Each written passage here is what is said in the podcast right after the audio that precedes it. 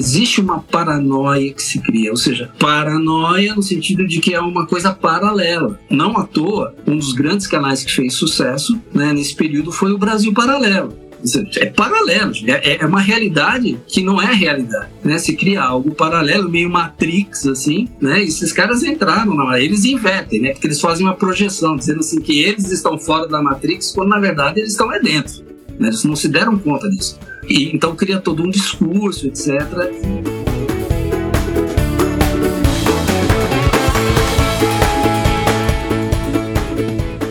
Fala comigo, tudo bem? Eu sou Felipe Gibran e esse é o RPCast, podcast do Reino Pessoa. Vamos para mais um episódio desse nosso papo aqui. Graças a Deus nunca estou sozinho, tenho afirmado sempre que o reino de Deus é um reino de amigos. Hoje estou com ela.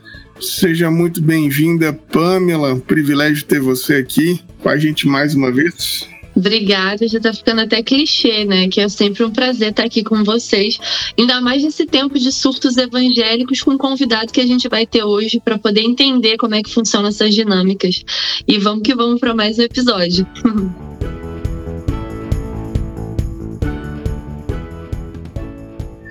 É, a gente está passando um momento estranho, diferente, sui generis na história do Brasil e da igreja a gente há muitos anos já, muitos já se passou, muita coisa já rolou nesse moinho aqui da, da fé cristã do Brasil, mas o que nós estamos vivendo agora é um pouco diferente.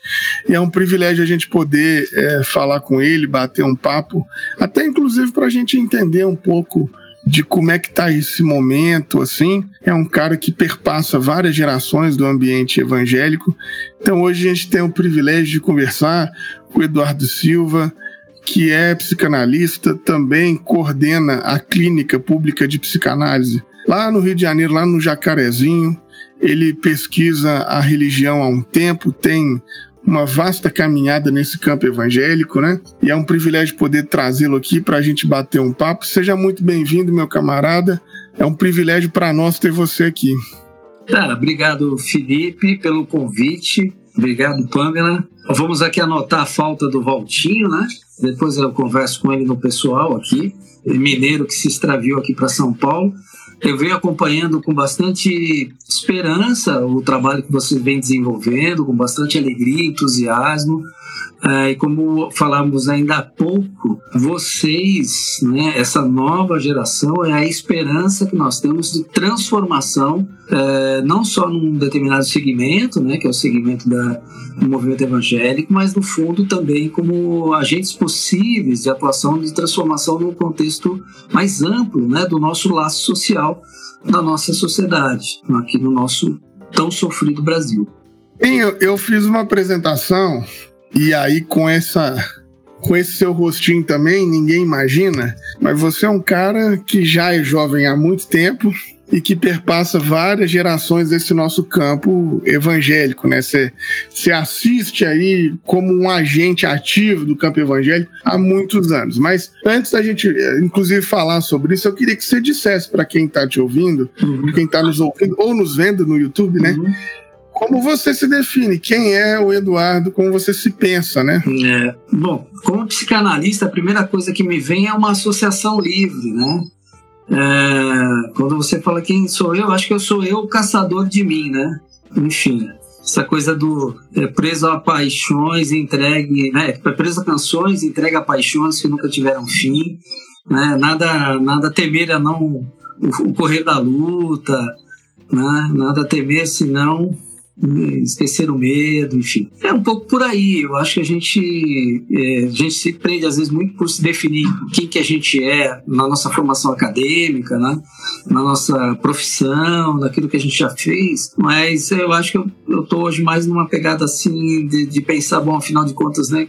Como é que eu que quem sou eu, né? Nesse contexto, nesse Brasil que a gente vive, nesse contexto tão conturbado, tão complexo. Então, acho que eu ainda continuo sendo um, um, um caçador de mim, né? Uma pessoa que tenta se compreender, se conhecer, é, se colocar nas relações, se colocar no serviço, nas atuações, mas tentando ser o mais coerente possível, né? A despeito de formação teológica, a despeito de, de participação nesse cenário é, é, evangélico durante décadas, né? É, hoje mais inserido muito mais na, na, na, questão clínica, né, da psicanálise, como você colocou, é, mas tentando articular tudo isso, né? Tentando combinar tudo isso e ver o que, que sobra existencialmente, né, no dia a dia é, dessa vivência. Né? Incrível, Eduardo. Aproveitando já que você está falando um pouco desse contexto de né, se descobrir e tal, a fé é um elemento muito importante na nossa vida. E aí eu queria saber como é que foi a sua caminhada na fé, seus primeiros passos, chegar no pastorado, né? Como é que foi a sua trajetória? Então, é aquela velha história do cristão de berço, né? Meio que quase que nasce na igreja. Então, é, a minha mãe teve essa preocupação, né? Eu, eu, eu tenho uma, uma situação de mãe, de vivência de mãe solo, né? É, não conheci o meu pai, não tive contato com ele. E para minha mãe havia um, um, uma, um, entendimento de valor, ou seja, ela precisava que eu fosse formado num ambiente de, de valor de fé, de religião.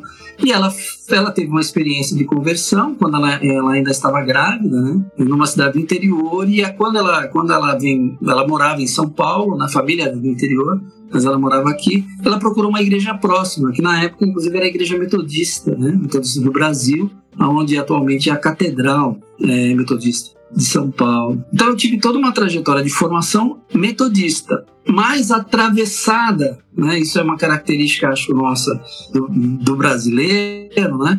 Atravessado pelo pentecostalismo. Então, assim, as minhas tias eram pentecostais, eh, tinham aquelas irmãs de oração, então eu, no meio da semana ia orar né, e buscar revelação, buscar entendimento. Etc.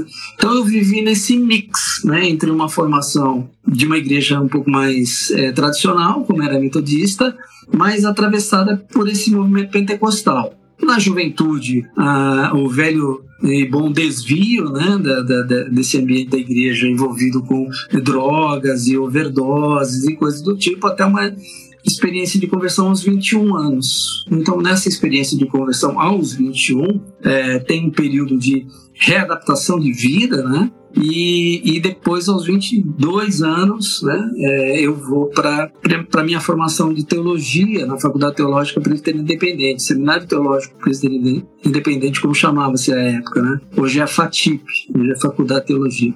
E dali eu começo essa trajetória tentando assim me perceber no, naquilo que eu entendia como um certo chamado pastoral, uma certa vocação, é, trabalho com jovens, música, né? E, e intenso, né? E, e só que é, é ao mesmo tempo tinha uma, um, um apelo acadêmico muito forte, uma crise é, de espiritualidade, né? Porque a, a, minha formação teológica vem no campo da teologia da libertação, é, nos anos 80, mas concorre com o fenômeno da, do, do, das comunidades nos anos 80 também, né? Os movimentos de louvor, etc. E no fim, para resumir aqui, nos anos 90, eu acabo aderindo né, a, a um movimento é, neopentecostal, né, movimento de batalha espiritual, então eu participei ativamente, sou culpado, eu confesso isso a vocês, assumo a responsabilidade por muito daquilo que, que acontece hoje no Brasil, né? Na minha ignorância, enfim, mas foi um, foi um período, anos 90, né? Então eu vivi é, isso na pele, né? isso no dia a dia no ministério. E, e é, assim, tem, fui ordenado já há 30 anos, então tem bastante tempo né, de ordenação pastoral, e, mas eu, eu acabo saindo né, dessa, dessa atividade, eu me auto-aposento, né, pelo menos no aspecto daquilo que eu vivia naquele período, para fazer a minha análise pessoal, onde eu me encontro, de certa forma, né, também existencialmente, e aí eu acabo fazendo também uma, uma formação em psicanálise e depois me torno pesquisador desse campo na universidade, na USP. Enfim, e aí chegamos onde estamos hoje, né? aqui conversando com, com o Reino em pessoa. Né? Acontece esse grande movimento aí da década de 90, dos anos 2000, mas a impressão que eu tenho é que eles foram paralelos assim. É, São Paulo aconteceu uma coisa, o Rio. Isso está fazendo o recorte do Sudeste. O Rio, o Rio aconteceu outra coisa e em Minas acontece outra coisa, né? Assim, uhum. é, acho que São Paulo é, é, muito forte a renascer aí né, nesse, nesse boom das, das, dos shows gospel e companhia, né? Esses grandes grupos. Aqui em Minas, o, o, o Diante do Trono e companhia. Uhum. E, no, e no Rio, Talvez a Pamela seja melhor para dizer pra gente aí. Universal, uhum. meu filho. Universal.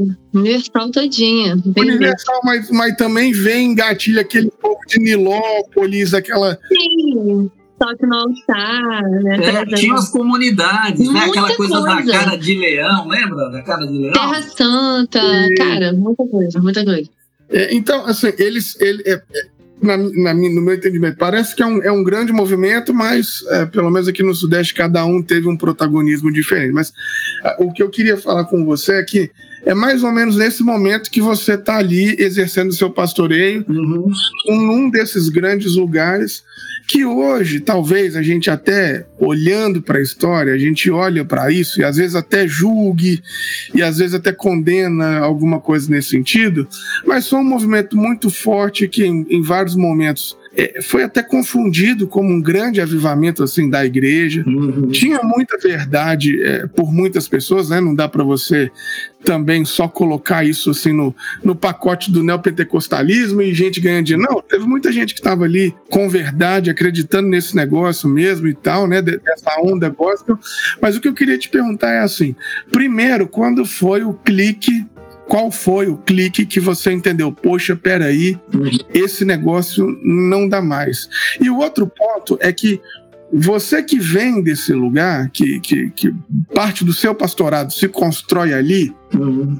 dá para pensar que em algum momento era, era possível entender que esse movimento era alienante, uhum. que, ele, que, ele, que ele fazia cristãos e cristãs não pensarem no ambiente à sua volta, na sociedade. Dava pra... Porque, assim, entre aspas, estou falando demais, o podcast é para ouvir você, não a mim.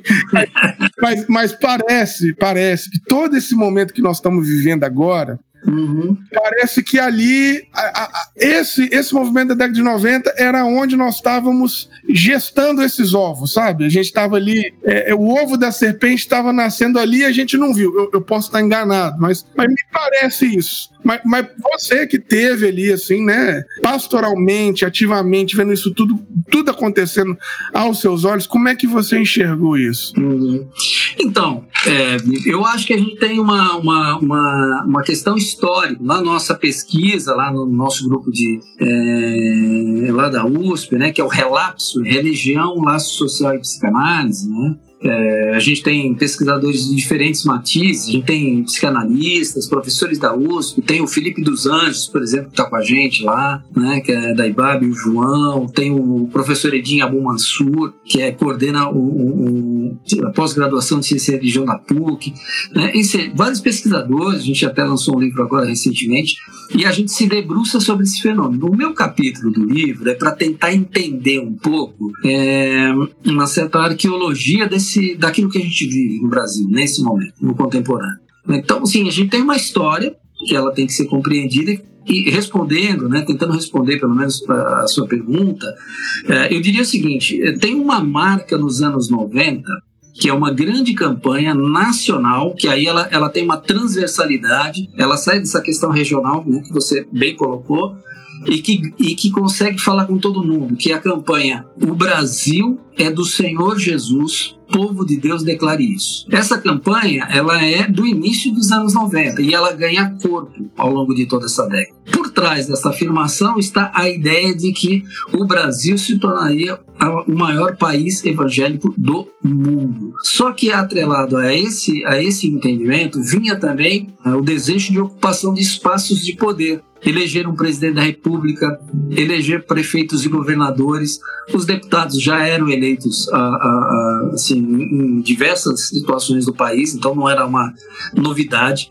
Mas assim a pretensão central, eu diria para vocês, era elegermos um presidente da República. E até tinha um pastor, não vou citar o nome por uma questão ética, né, até porque eu conheço, é um amigo, mas ele tinha essa ideia, ele era um parlamentar à época e ele entendia que Deus tinha um chamado para ele para ser presidente do Brasil. O pastor achava que ele seria o presidente do Brasil? É, ele era um deputado na época, com mandato e tal, assim, só que ele que achava que ia ser presidente do Brasil sequer foi reeleito depois. Uhum. Né? Então, assim, era, era uma certa fantasia né, da época, né, assim, é, um pouco é, profícua né, desse campo. Então, havia, veja que a ideia ela, ela está associada à ocupação de espaços de poder. Uhum. Não é simplesmente assim, ah, nos tornaremos uma nação evangélica e vamos é, é, combater a injustiça social, vamos erradicar a fome, né, vamos combater a violência, a cultura de paz. Não, vamos ocupar o poder. É interessante, né? Essa, essa lógica. E aí o que, o que isso, isso nos remete é exatamente o que? A, a, um pensamento de base do, do, do, do, evangelicalismo brasileiro, que também, por outro lado, já é uma coisa difícil, né? afinal de contas é evangélica, protestante, o que que somos, né? Uhum. É, mas que remete à, à cultura de colonização dos Estados Unidos né? no, no, início, né? quando os, os, puritanos vão para a então terra prometida, no sentido de que ali eles viveriam segundo as leis de Deus. É, essa ideia ela meio que permeia um pouco esse inconsciente né?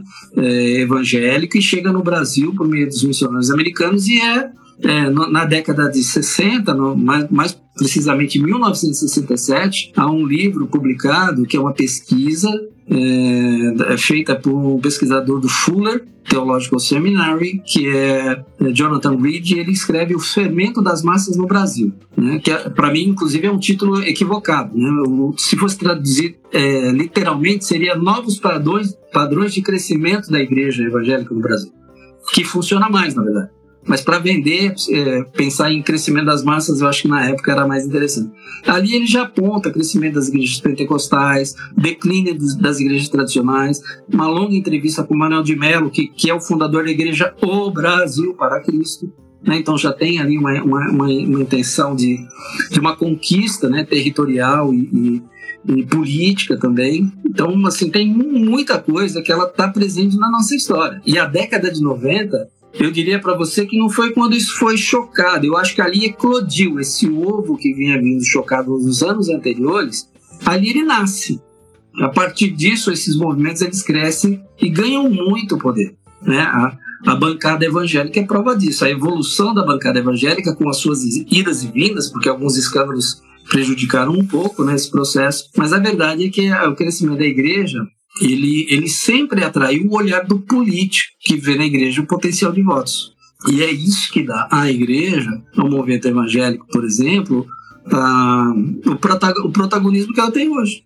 Não à toa nessas eleições, né, a disputa do voto evangélico foi feita ali pau a pau, né? Quer dizer, todo mundo querendo interlocução com esse segmento para para poder, de alguma forma, ter parte desse eleitorado junto dele, né? Tanto um candidato quanto o outro. Lógico que o Bolsonaro faz uma coisa muito mais orgânica, né? Cooptou, de certa forma, essa pauta moral, aquela coisa toda, e, é, e, o, e, o, Lula faz algo talvez um pouco mais, eu acho, mais transparente, né? Acho que faz algo mais, mais honesto, né? Dizer assim, ó, nós somos isso, nossa proposta é essa. É, e aí a gente se encaixa nesse grupo, né? De que a gente pode pensar assim, nós somos, somos progressistas, né?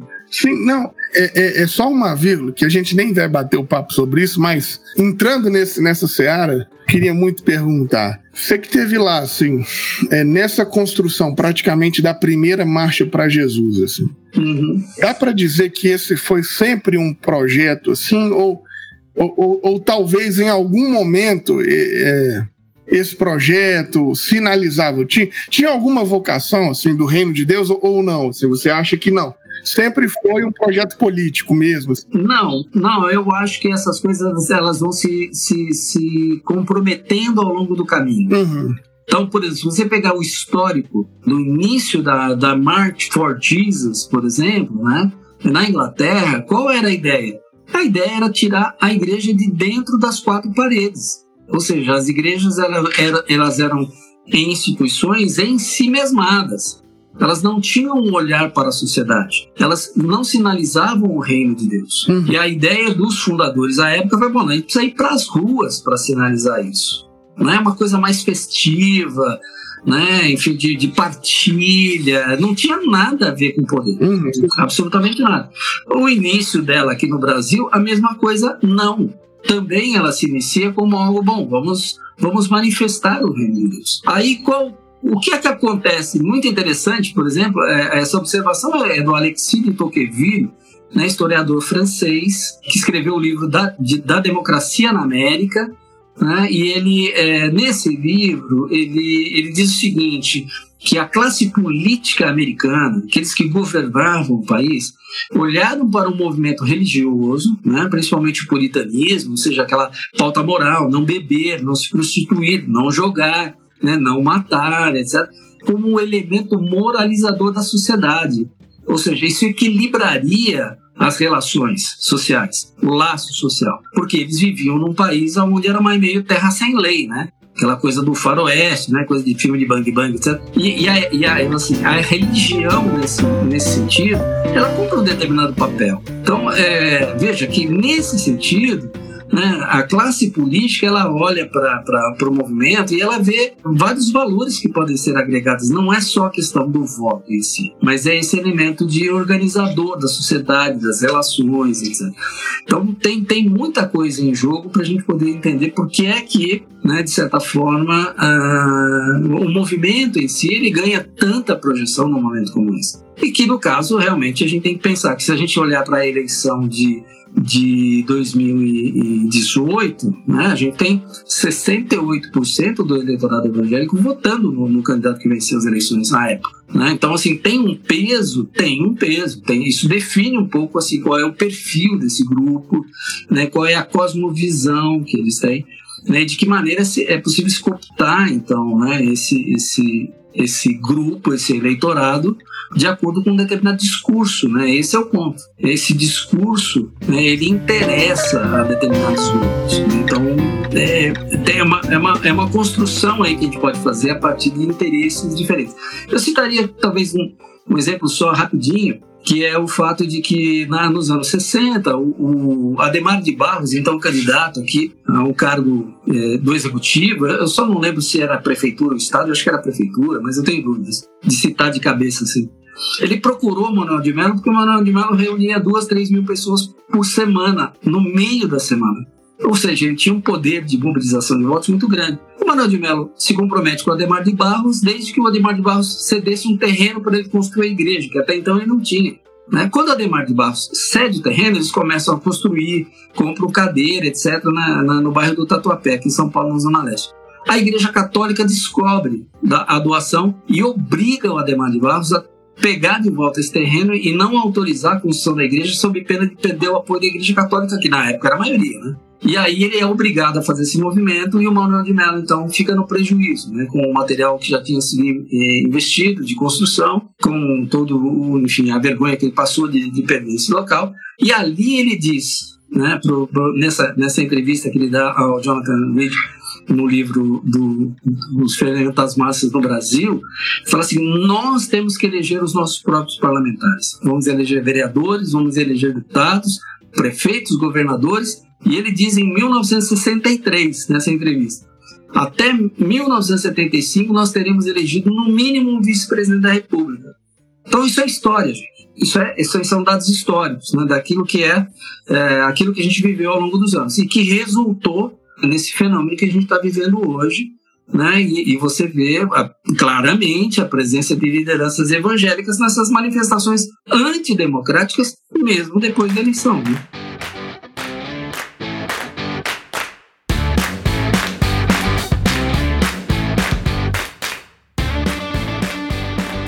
Para você que curte esse nosso trabalho, tá sempre acompanhando o que a gente faz aqui no Reino Pessoa, que gosta desse conteúdo que Walter, Pamela e eu estamos sempre fazendo, quero te pedir, seja generoso conosco. Apoie o nosso projeto, seja um mantenedor, seja uma mantenedora. Você pode fazer isso de maneira eventual através do nosso Pix, que é 30 690 482 0001 10. Agora, se você quer colaborar de maneira continuada, e aí às vezes você esquece de fazer e tal, vai lá no www.apoia.se barra ORP e se cadastra que você consegue ajudar a gente de maneira continuada, sem precisar de ter aquele corre de ficar lembrando todo mês, aquela coisa toda. É muito importante ter vocês aqui nos apoiando, muito importante ter vocês aqui colaborando conosco, porque é a forma de manter esse projeto vivo. Então a gente conta com você e a gente espera que de repente você possa ser um colaborador, possa ser um mantenedor, uma mantenedora desse nosso projeto.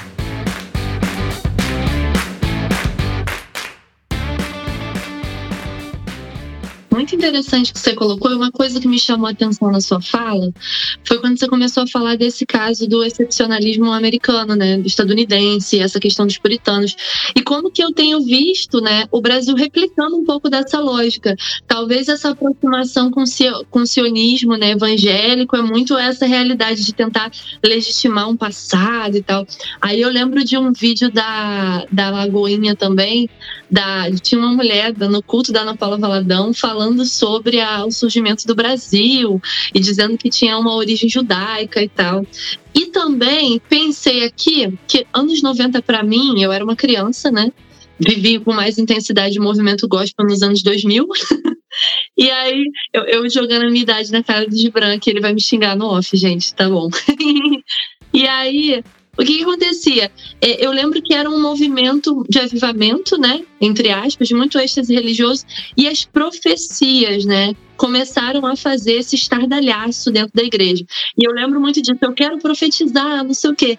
E assim, é, vi essa semana começaram a viralizar um tweet de uma liderança estadunidense que disse que teve um sonho com o Brasil. Eu não sei se você viu isso que ele viu um dragão vermelho. É o do dragão, não? Isso, o dragão vermelho, sobrevoando, né? O dragão comunista, enfim. Uma série de simbologias, né? E, e eu tenho Total. E eu tenho, assim, acompanhado muitos influencers evangélicos bolsonaristas que estão até agora, né, num movimento de oração, negando essa derrota nas urnas. E eu queria muito que você trouxesse pra gente um pouquinho dessa relação da psicanálise, né? Porque a gente que vive num, num movimento espiritual de fé, os sonhos têm um valor né, para gente, no sentido de representação ali é, de movimentos da nossa vida, e como que isso tem sido instrumentalizado dentro da política né, também. Como é que a gente percebe isso dentro do campo da psicanálise? Como que a gente consegue perceber é, esses movimentos muito apaixonados dessas massas, né? E como que a gente combate isso também, porque tem sido um problema para nossa sociedade, né, na democracia, enfim. Então, é, é, interessante porque assim, a gente tem é, classicamente no Freud um texto que é Psicologia das Massas e Análise do Eu.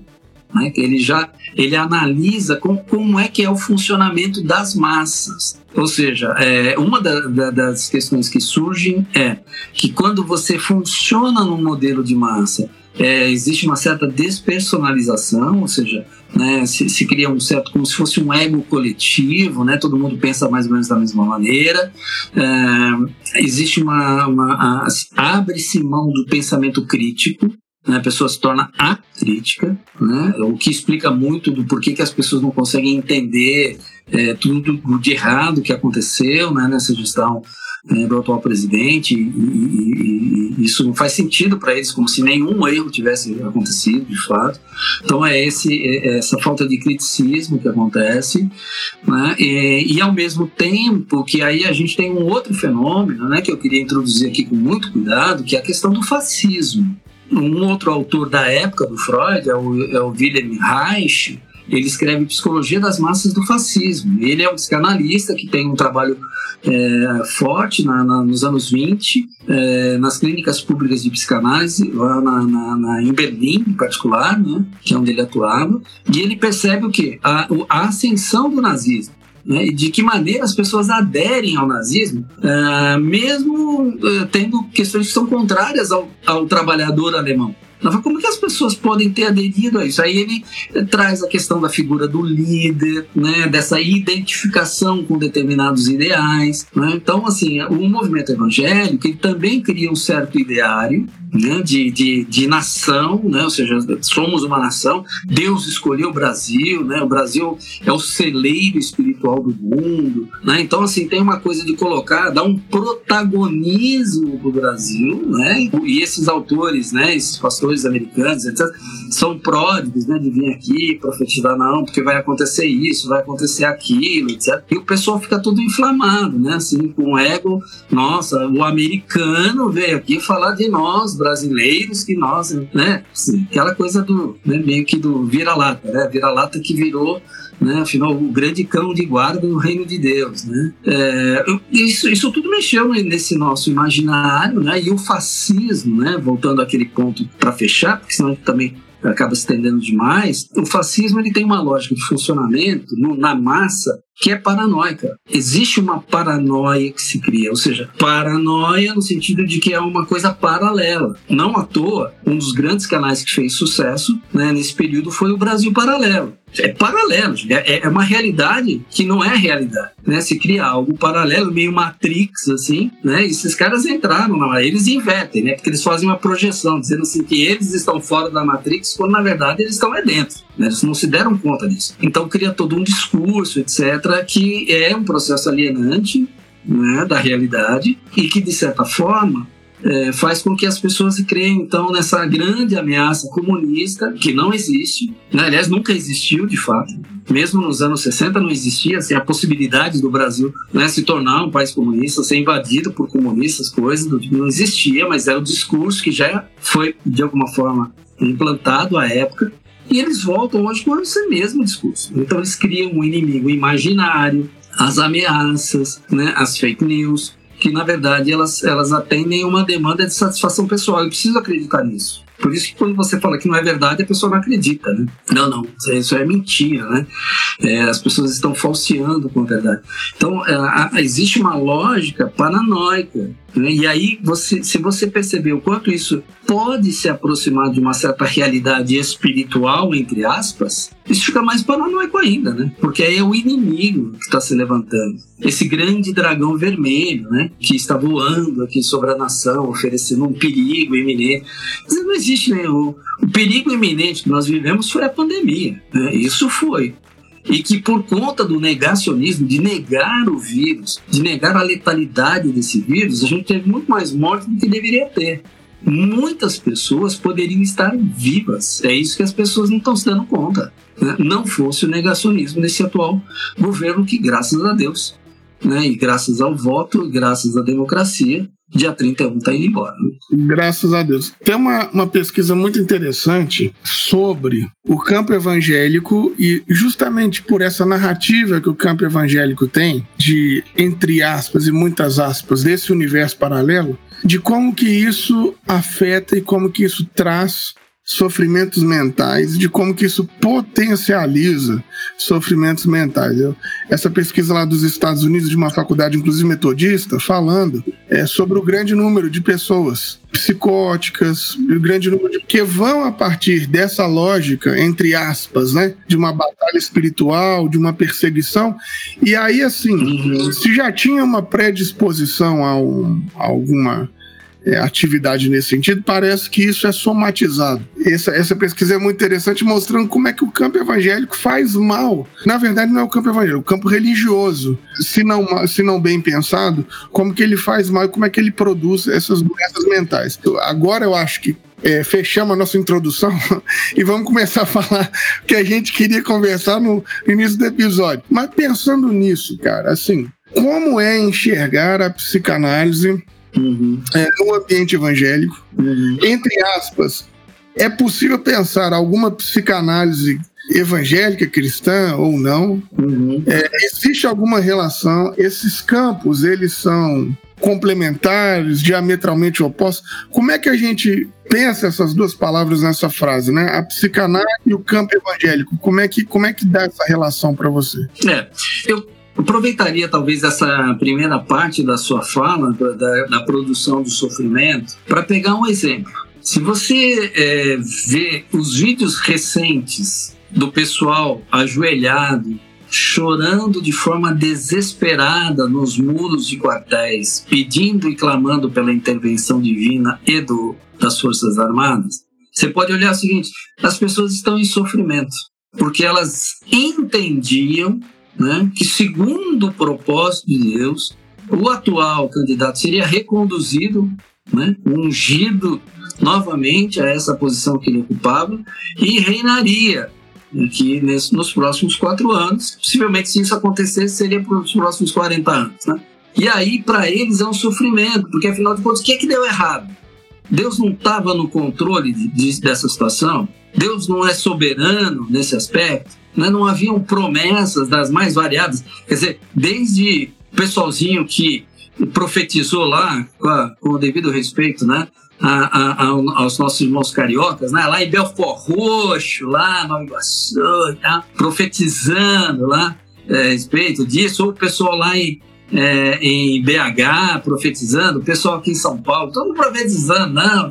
Cara, cê, não dá certo, na UNA não, não foi isso, não, não rolou isso. E aí sofrem. Então, assim, tem um grupo que está sofrendo, por quê? Porque essa realidade paralela não se confirmou. Mas ela continua vivendo na realidade paralela. Como é que ela sai disso? Então, isso produz um sofrimento. Esse sofrimento, ele afeta emocionalmente essa pessoa. Isso é uma doença mental? Não. Não, não, se trata de dizer que ah, essas pessoas são doentes mentais. Não, aliás, até fazer uma ressalva que essa história exemplo, é totalmente inadequada as pessoas que fizeram meme pedindo intervenção psiquiátrica, porque não se trata disso. Né? Doença mental é muito sério. Né? O que essas pessoas vivem, elas vivem de forma assim, meio paranoica. Não, não que elas, estruturalmente, enquanto sujeitos, sejam paranoicas, mas elas vivem dentro de uma realidade coletiva que essa sim é paranoica. Né? Então, é bom. E, e, aí, como lidar com isso? A, a, psicanálise ela vai ter esse olhar crítico, enquanto uma psicologia social, por exemplo, né? que era o termo usado à época. Hoje eu prefiro usar um termo psicanálise social, que faz uma leitura crítica da nossa sociedade e das relações sociais. É, é, é, esse é um dilema que vem lá desde o início da psicanálise, porque o Freud era um judeu ateu, crítico da religião. Ele escreve um texto, O Futuro de uma Ilusão, exatamente desconstruindo a experiência religiosa, né? dizendo que a experiência religiosa é uma ilusão, busca o que? Fornecer uma experiência de amparo para as almas, né? para as almas mais frágeis e que essa ideia de pai protetor, que está presente o tempo todo, e vida eterna, etc., tudo, tudo isso é uma ilusão. Isso vai estar presente, de certa forma, no texto é, de tese de, de, de, do Rubem Alves, de 1979, que ele apresenta na Unicamp para livre docência, é, tese que era é, Protestantismo e Repressão, depois reeditado sobre o título Religião e Repressão. Então, Rubem Alves ele vai abordar isso de forma bastante interessante também na, na, na sua tese. Então, havia essa tensão entre religião e, e psicanálise à época, mas qual é o fato curioso? Né? O fato curioso é que o Freud tinha um amigo chamado Oscar Pfister, que era um pastor luterano, com quem ele se corresponde por mais de 25 anos. O Pfister ele era um pastor luterano na Suíça, mas era também é, pedagogo, trabalhava na área de ensino e se tornou um psicanalista. Então ele discutia com Freud, eles trocavam é, argumentos científicos em cartas. Né? O Freud, quando vai escrever esse texto, é, O Futuro de uma Ilusão, ele, ele, ele hesita em publicar porque ele ficou com medo do que poderia acontecer na sua relação de amizade com o Pfister. Aí o Pfister vai, em vez de se milindrar, ele escreve A Ilusão de um Futuro. Ele responde ao Freud com um outro artigo. Mas eles se tornaram amigos, e aí qual é a conclusão do Freud? Freud chega ao seguinte: ó, eu entendo que a, a psicanálise ela não é nem religiosa e nem a religiosa. Ela é uma ferramenta que é possível de ser usada para atuar na vida daquele que sofre, no sentido de aliviar desse sofrimento, né? de tirar a pessoa desse sofrimento, lógico que desde que esse sofrimento seja um sofrimento de natureza psíquica. É, existe assim uma lógico uma tensão porque você vai ter os críticos da religião mas você vai ter outros que começam a olhar para a religião é, como um fenômeno que não vai se extinguir né, como pensavam os, os iluministas, né, que ao longo do século XX não existiria mais religião. Então, estamos no século XXI, dá para perceber que eles se enganaram é, radicalmente, né? E a religião está aí. Aí o que, que a gente faz com essa, com essa experiência religiosa? Bom, a gente tem que compreender e tem que atuar nesse, nesse cenário. E assim, uma última questão: não existe psicanálise evangélica, por exemplo. Qualquer coisa que venha depois da, da, da psicanálise, psicanálise isso, psicanálise aquilo, a, a descaracteriza por completo. Né? Então ela, não há essa possibilidade. Você pode ter psicanalistas que tenham mais diferente é, origem religiosa, etc. Mas assim, a sua clínica ela, ela tem uma epistemologia própria, ela tem um, um edifício teórico próprio, né, que nada tem a ver com essa visão de querer, como tinha lá, psicologia cristã, isso é conversa. Isso não, isso não funciona, pelo menos para nós, psicanalistas, isso não é uma realidade é, digamos assim, que nos é confortável. Para nós não funciona. Se alguém quer se intitular dessa maneira, né, brasileiro é muito pródigo nessas coisas, até pode fazê-lo, né? mas a psicanálise ela não, ela, não, ela não se deixa levar por esse tipo de, é, digamos assim, de, de, de padronização. Né? Ah, sou um psicanalista evangélico, sou um psicanalista. A minha experiência de fé nada tem a ver com a minha clínica, né? com aquilo que eu, que eu lido no dia a dia, no cotidiano com os meus pacientes. Né?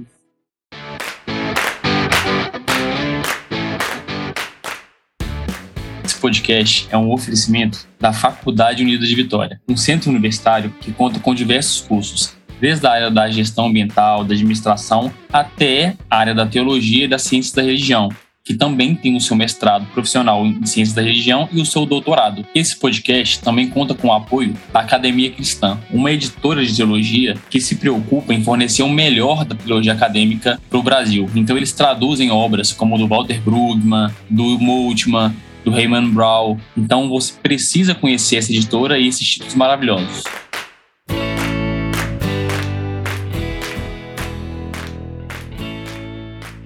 Isso que você apontou é, às vezes eu fico pensando que assim, eu sou historiadora, né? Uhum. E aí pra gente tem essa questão de trabalhar com o nosso objeto e tal, mas até que ponto a gente consegue separar essas áreas? E eu já tive contato com vários psicólogos, né, e psicanalistas que estão também, tem tá ali com a sua fé religiosa e tal. Mas como é que você é, coloca esses limites?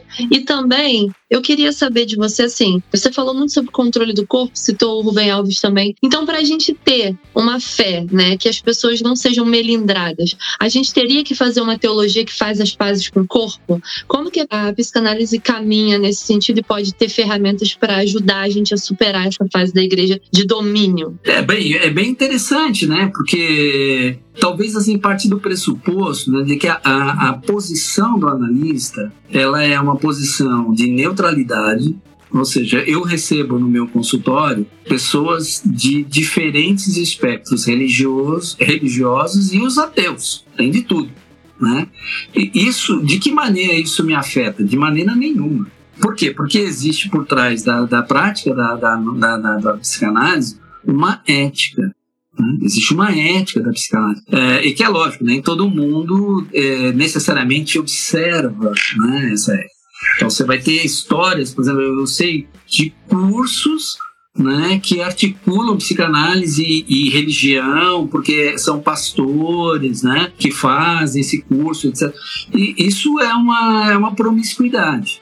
Né? Seja, a psicanálise tem nada a ver com o uso, por exemplo, porque senão, assim, ah, eu sou um, um psicanalista que tem uma, uma formação evangélica, ah, então eu vou usar a Bíblia. Se eu sou do Islã, eu vou usar o Alcorão. Né? Se eu sou, sou, de matriz africana, então eu vou dizer, não, não funciona. A clínica não é isso. A clínica ela está para além dessa questão da, da religião. E o analista é aquele que ele olha para a experiência daquela pessoa, ele não vai julgar se aquela experiência está correta, se está errada. Ele vai entender o seguinte: bom, o que, que essa, essa experiência produz na subjetividade dessa pessoa. Então, por exemplo, quando você usa o exemplo do corpo, né?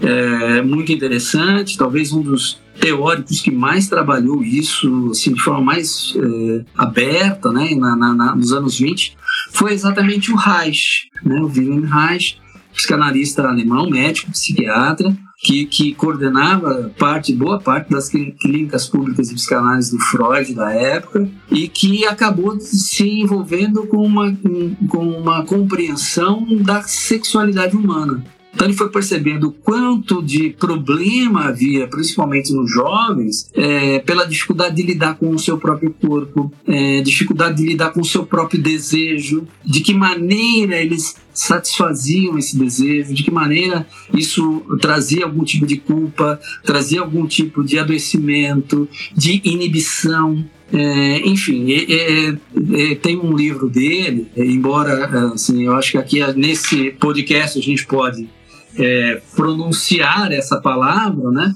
Que é o livro chama-se A Função do Orgasmo. Então ele escreve a respeito da estão falando de prazer, né? Então é, é muito interessante, né? Perceber que de certa forma não é de hoje e aí como historiadora você sabe bem isso, é o quanto se se tenta controlar os corpos. Eu já diria São Michel Foucault, né? a respeito disso, né? É, então tem, tem sempre essa tentativa de tentar, né, seja de uma maneira ou de outra, reprimir ou encobrir, né? Então há uma questão é, nesse sentido e que aí o Rubem Alves, acho que talvez ele tenha sido um dos primeiros, né, que que arrisca um pouco a pensar essa questão do prazer, né, da, aliás, ele fazendo um fechamento aqui, senão também eu falo demais, é, pensando na articulação da psicanálise, na, da religião, é, da beleza, né, do corpo, etc. Ele fala o seguinte, que ele criticava uma certa vertente da psicanálise, que achava que você tinha que olhar para a pessoa e sempre descobrir qual era o lado podre dela. Ela está aqui falando, mas tem alguma coisa ruim aí. Essa pessoa não é essa coisa bonita, santa, pura, etc. Não, tem alguma coisa de errado? Tem. Ele fala, não, mas por que você não pode descobrir que a pessoa tem alguma coisa bonita dentro dela, tem um belo jardim? Por que você acha que tem que ter estrume dentro dela, esterco, né? Por que, que só tem isso? Essa aí, só tem isso dentro das pessoas? O ser humano não. Pode ter um belo jardim. O que a gente precisa descobrir é que jardim é esse. E também de que maneira a, a gente é, alcança a nossa realização de prazer. Né? Que aí, para psicanálise, isso também é importante, né? A maneira como a pessoa é, alcança prazer, satisfação, realiza o seu desejo ou não, né? E esses é, processos de inibição, processos de castração, tolher o desejo, essa coisa meio de renunciar ao desejo em nome de uma determinada experiência, né? De tipo assim, ah, eu vou renunciar aqui ao desejo, ao prazer, porque eu quero me dedicar. Não, ok, você quer dizer que porque você vai se dedicar a uma obra, uma obra de Deus, você não pode ter prazer, prazer. Né? Volta aquela coisa de, né, o sexo não é para prazer, é para procriação. Eu lembro, por exemplo, de, de um fato, assim, vou, vou, fechar minha fala aqui, senão você pode cortar meu microfone, da mulher de um pastor de uma igreja pentecostal no interior do estado, que ela dormia de camisola né? Estamos falando aqui, anos 70, anos 80. E a camisola tinha o orifício próprio para, né? Porque tinha que ser com a camisola. E aí ela ia além porque ela tomava banho de camisola. Aí imaginem vocês, meus irmãos, eu pergunto a você, Pamela, pergunto a você, Felipe, por que, que essa pessoa tomava banho de camisola? Ué, porque estava escrito que quando Jesus voltasse, não deveria pegar ninguém nu. Então ela tomava banho de camisola. É, então, por aí a gente vai vendo né, o que, que a gente encontra nesse nosso Brasil afora. Né? Então, tem, tem disso para mais. E aí fica difícil a gente tentar dar uma resposta única, enfim, pensar uma coisa de forma mais genérica, porque a gente tem que se aprofundar nos meandros, né? do nosso Brasil, do nosso prazer, do nosso corpo e também, por que não dizer, do nosso próprio fascismo, né? Fascismo que habita cada um de é, nós. É, eu, eu, você falando isso, eu, e cada vez mais eu tenho uma certeza da crueldade e da do chorume que é o dispensacionalismo, né? Que é, é essa ideia aí. Jesus vai voltar em algum momento. Mano, que teologia. Desculpa, velho, mas que teologia de bosta. E esse negócio invadiu a gente de uma maneira. E tem gente que acredita até hoje nessa merda. É, um, é uma.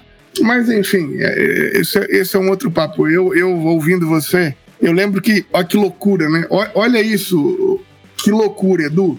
O Ruben era amigo do meu pai, né?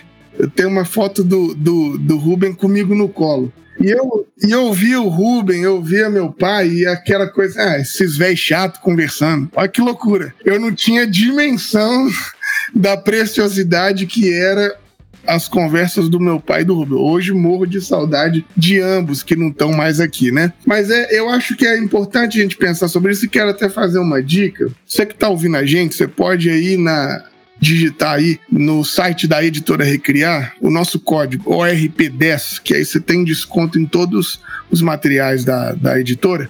Eu quero te fazer uma dica de um livro que para mim foi maravilhoso, que muito provavelmente o, o Edu tá falando dele também em partes, que é o Variações uhum. sobre o Prazer do Rubem Alves que foi um divisor de águas na minha vida quando ele falava justamente isso. Por que é que para Deus você tem que fazer um jejum de se abster? É. E foi maravilhoso pensar que, não, posso começar a ler uma poesia. Então, é, é, uma, é, uma, é, uma, é. é uma situação maravilhosa a gente repensar, né? Então, mas Felipe, você pensa, é, é, eu tenho, aliás, jogar na internet, né? Tem várias entrevistas é, do, do Rubem Alves, né? É, foi, que foi meu professor também, tive o prazer de ter aula com ele. É, isso também denuncia bastante a minha idade, mas até aí não tem problema. É, que é o seguinte, né? É, é, é exatamente esse ponto que você trouxe. Por que, que você acha que Deus está querendo que você suba a escadaria da penha de joelhos, velho? Na boa, irmão. Né? Ele fala assim: vai ler um poema do Fernando Pessoa no final da tarde, com o pôr do sol, declama isso para Deus. Né? É, ou qualquer outro texto que você acha que ou pega um violão e vai cantar, né? E sonhos não envelhecem, né? É coisa dessa coisa, vai, não, vai se chicotear, vai subir de joelho, vai andar a pé, não sei até onde. Que Deus é, é, é tirano é esse, né? É, que Deus sádico é esse. Né? E aí, eu acho que é uma das falas do, do, do Rony Alves que é muito interessante. É, é, eu vou parafrasear aqui, porque eu não sei se é exatamente esse termo, tá?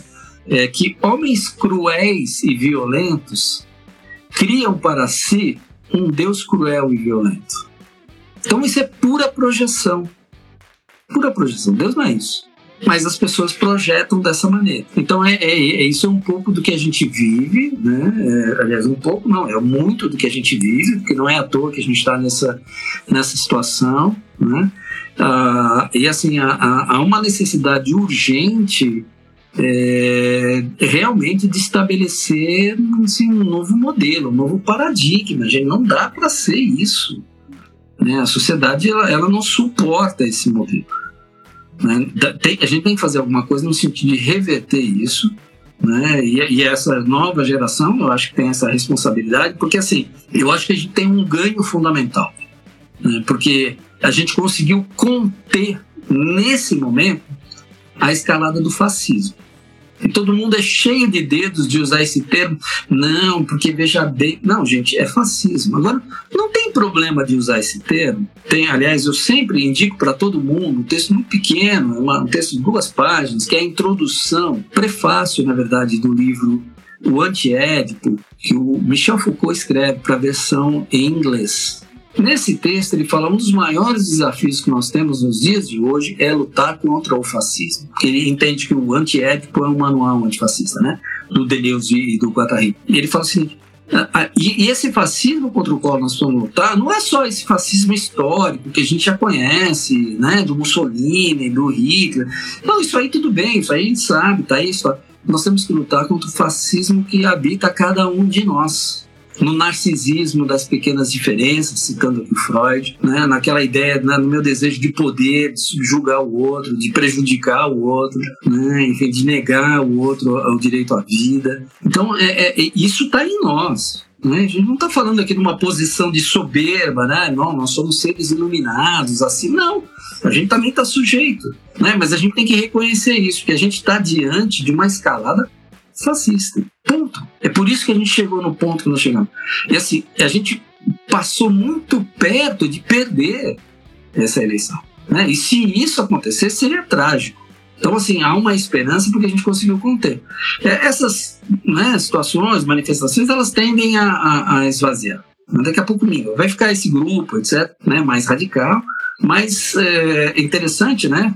A gente pensar que os, é, é, os líderes evangélicos já começaram uma aproximação. Né? A, a matéria chega a ser assim, vexatória, né? Tipo, líderes evangélicos pedem tempo para poder ajustar o discurso dentro das igrejas. Quer dizer, que eles vão ter que adotar, ajustar esse discurso. Né? Não vai dar para sustentar isso. Né? Então, é, é, assim, chegou, é o fundo do poço, né? tá vivendo. Só que isso, é, no bom sentido, vai se reverter, né? porque a gente vai tentar trabalhar fortemente no sentido de estabelecer é, novas relações. Eu acho que é isso que a gente precisa na sociedade, né? novas relações e conter esse negacionismo, conter o fascismo. Né? E nesse sentido, eu acho que a psicanálise ela tem um papel crítico importante para fazer, porque ela vai exatamente o que? Denunciar modelos de relação, vai denunciar modelos de sujeição voluntária, vai denunciar é, pensamentos que são é, frutos de, de, processos inconscientes, que a pessoa não se dá conta do que ela está pensando, por que, que ela pensa daquele jeito, né? que ela está sendo, na verdade, conduzida? Por pensamentos inconscientes, por pensamentos e sentimentos inconscientes que muitas vezes não tem nada a ver, por exemplo, com o evangelho e com o reino de Deus, mas pelo contrário. Incrível isso que você está falando, é, Edu. E aí eu lembrei do seu trabalho, que assim, a gente vê isso acontecendo nas grandes instituições, mas eu tenho para mim muita esperança nas comunidades periféricas evangélicas, né? Por mais que o discurso bolsonarista, eu falo como uma mulher que mora aqui na Baixada Fluminense, no Rio, o discurso bolsonarista chegou com muita força, mas assim, os valores de comunidade não foram corrompidos aqui. Uhum. As igrejas pequenas ainda manifestam isso. E aí eu queria saber um pouco do seu trabalho porque você atua lá no Jacarezinho, você deve estar é, ciente do que está acontecendo. Uhum. Conta pra gente como é que foi esse trabalho de psicanálise na comunidade de Jacarezinho no Rio. Tá, esse foi um trabalho assim, é, talvez para mim o trabalho mais, mais importante que eu, que eu, que eu, que eu tenho, né, como como responsabilidade. Ele surge a partir da, do episódio da, da chacina, em maio de, do ano passado. Né? Eu fiquei extremamente chocado, impactado com aquilo, é, desejando fazer alguma coisa. Né? Ah, o, tanto o Felipe quanto o João, né? Felipe dos Anjos e o João, que são parte do nosso grupo, eles conheciam bem a, realidade né, da periferia do Rio de Janeiro. O trabalho, aliás, do mestrado, de mestrado do Dusa foi em cima dessa biopolítica de sacrifício. Né? Então a gente estava muito tocado e aí eu, eu creio que houve assim, uma convergência muito interessante, porque foi uma época em que eu ah, estava trocando muitas informações a respeito do que estava acontecendo né, na, nas periferias do Rio com a Viviane Costa, que é pesquisadora, historiadora também, né? E, e, falando com ela disso, eu falando com todo mundo, falando com o Duda, com o João, com ela, eu preciso chegar lá, preciso chegar, preciso dar um jeito pouco pra ela dentro. Então, como é que a gente faz isso, né? Ah, e a única pessoa com quem eu tinha uma relação no Rio de Janeiro era com o Antônio Carlos Costa, da Rio de Paz. Né? E uma relação assim distante também, né? Que a gente tinha se encontrado em alguns eventos, assim, mas não tinha uma, uma familiaridade, uma intimidade com ele. Né? Eu preciso chegar nele para ver o que, que ele me orienta a fazer. Quando eu, nesse interim, né, surge a, a, o nome do Lucas Lubac, né? Ele falou, oh, você tem que falar com o Lucas, tem que falar com o Lucas e tal. Aí a, a, a Viviane conhecia o Lucas, falou, ah, vou pôr você em contato com ele e tal. Eu descubro que a sede da Rio de Paz é dentro da Jacarezinho. Eu não fazia a menor ideia disso. Porque eu não conheço o Rio, né? minha realidade é outra, a realidade paulista paulistana. Quando eu descobri isso, eu falei, meu, no, no bom linguajar, é de Deus, né, irmão? Isso é de Deus. Aí é, liguei para ele, falei, ó, oh, Lucas, aliás, eu tinha até marcado uma conversa com o Antônio Carlos, desmarquei, falei, ó, oh, não precisa mais, porque eu já conversei com o Lucas, estamos se entendendo por aqui, tá? Marquei com o Lucas para visitar. Aí o que, que o Lucas adiantou com o pessoal lá na, na favela? Falou, Edu, o que, que o pessoal quer fazer aqui? Né, porque se for para vir em grupo de pesquisador, ouvir a respeito do que aconteceu e depois ir embora, nem precisa vir. Eu falei, Lucas, não é isso. Eu, eu, no primeiro momento, pensei em fazer uma intervenção pontual, me dei conta de que isso não resolve, que a gente precisa ter um trabalho contínuo de assistência para o pessoal, que seria no modelo de atendimento de psicanálise, é um atendimento continuado, que não é de curta duração, e a gente quer implementar um trabalho no favela. Ele falou, ah, então pode vir. No final de maio eu estava lá, eu, ele e a Vivi. né, tivemos uma longa conversa, passamos a tarde inteira, eu saí de lá de noite. Quando eu saí de noite, eu escrevi um texto dizendo assim: a vida acontece na favela. Então, assim, eu saí super impactado, apaixonado.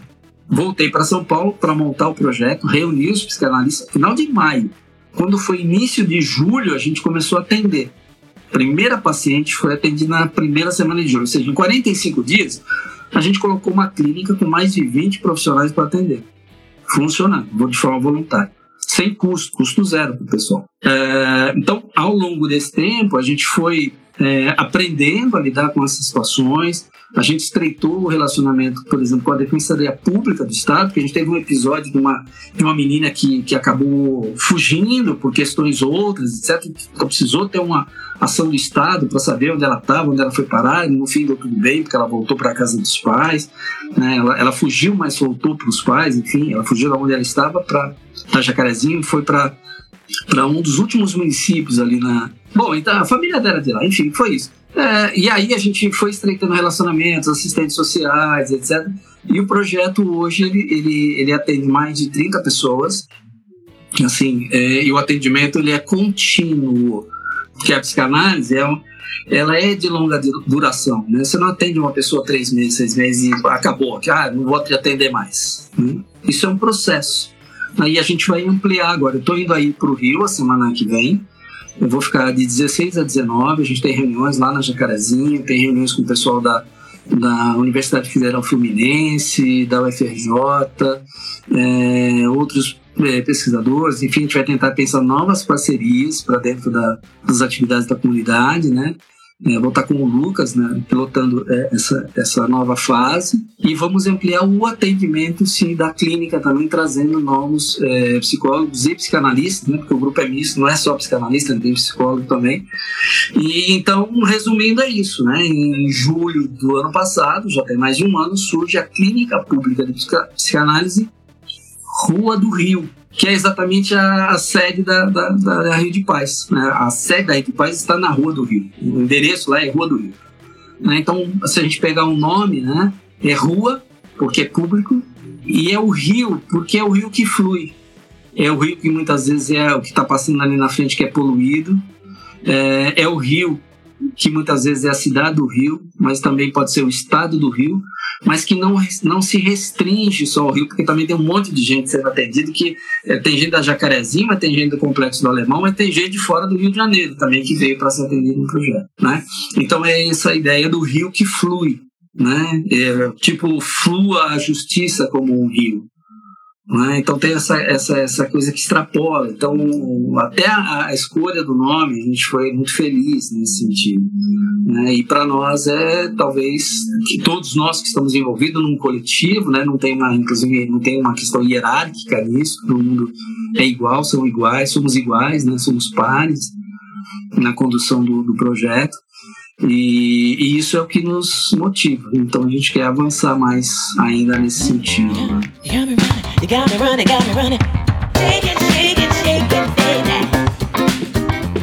Morrer em Pessoa conta com o patrocínio da editora Recriar e da editora Saber Criativo. A editora Recriar tem um vasto conteúdo antifundamentalista e ajuda muito a gente na nossa pesquisa dos podcasts. Já a editora Saber Criativo tem os melhores conteúdos de teologia latino-americana. Dá um confere no site.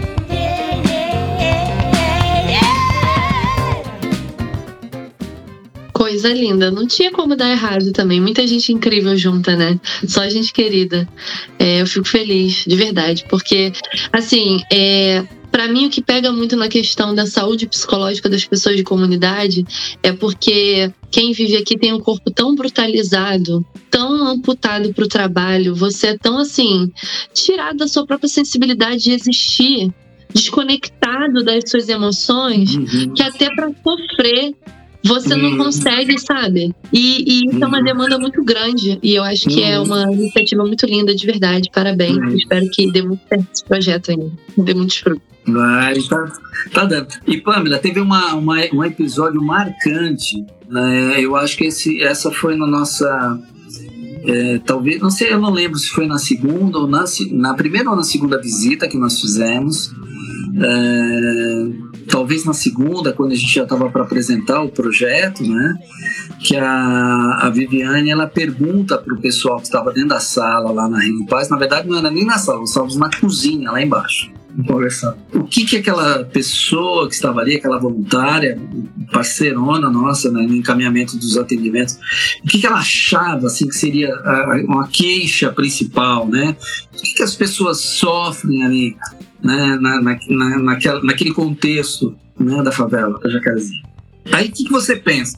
Bom, a pessoa pode falar violência do tráfico, violência policial, é, fome, desemprego, talvez né? 10, né?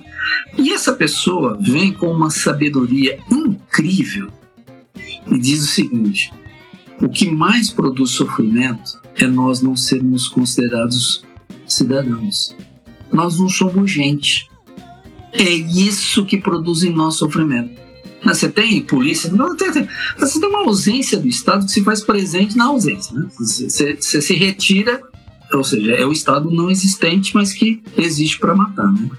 para deixar morrer os corpos matados. E ao mesmo tempo, o que, que eles querem? Eles querem ser vistos, reconhecimento, demanda de reconhecimento. Ah, eu, sou, eu sou um ser humano, eu sou um cidadão como qualquer outro que mora. Sabe?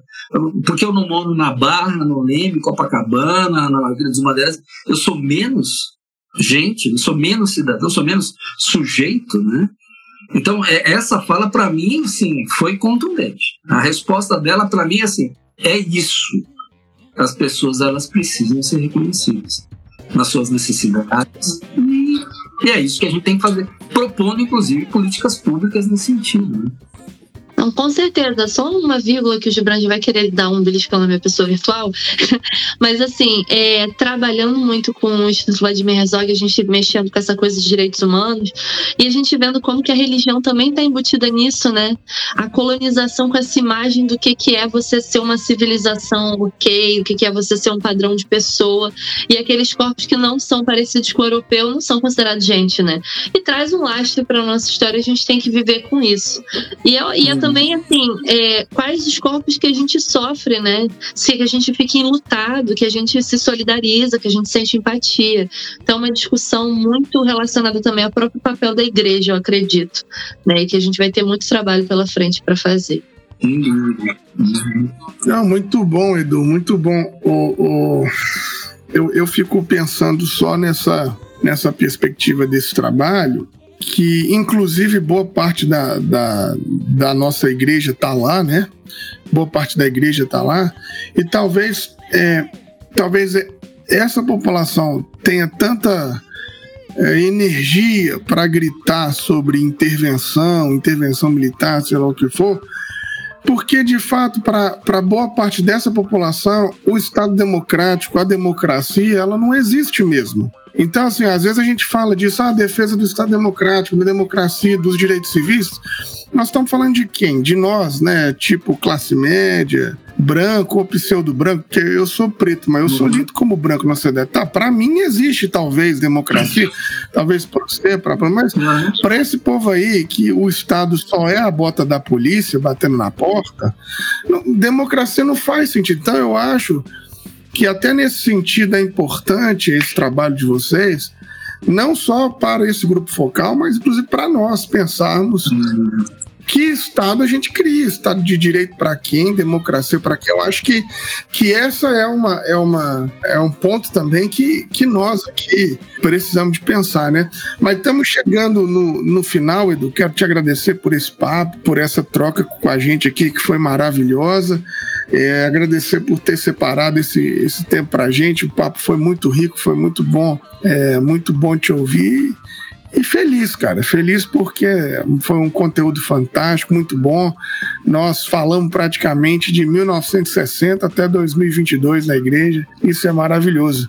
Muito obrigado mesmo por esse papo aí. Não, eu é que agradeço, né, a oportunidade de estar junto com vocês, dividir um pouco dessa experiência, né, trocar, acho que provocar também outras pessoas a se engajarem conosco, né, nesses é, diversos movimentos. Eu acho que é, é, é, estar em contato com essa realidade nos permite pensar quais são as demandas que precisam ser atendidas. Então, quando a gente está lá, a gente entende que assim tem um atendimento que é feito, mas a filha é, daquela pessoa precisa de um acompanhamento psicopedagógica, a outra precisa voltar para a escola, a outra não está tendo um atendimento médico como deveria, e aí você começa a correr né, para pensar de que maneira se propõe políticas públicas que resolvam não só uma, uma resolução é, pontual né, daquilo que é. Bom, às vezes você tem que fazer uma intervenção ali para ajudar, né, mas de que forma a gente pensa políticas públicas que, que transformem né, essa realidade e, e, assim, minimamente. É, melhore a qualidade de vida, né? Porque as pessoas elas não, não querem mudar. Você percebe? A, é, a, a, pessoa não quer ir embora da Jacarezinho, ela quer ficar lá, só quer morar lá com dignidade.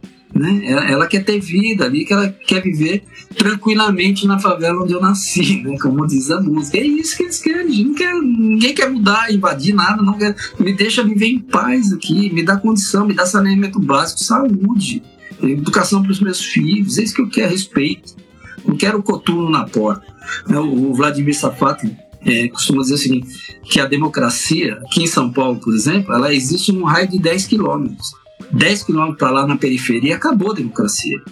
É, é porrada, é bomba, tiro, é isso, é violência. No Rio não é diferente, é periferia, né? não é morro, é periferia, né? É isso que a gente vive, essa realidade precisa ser transformada. Eu acho que é isso né? Eu acho que é para isso que se manifesta o reino de Deus. Com certeza. Obrigada mesmo, Eduardo. Foi assim incrível, muito enriquecedor e também é esperançoso poder ouvir isso assim, esse projeto todo acontecendo. E a gente agradece demais o teu tempo aí, foi bom demais. Obrigada. Obrigado, gente.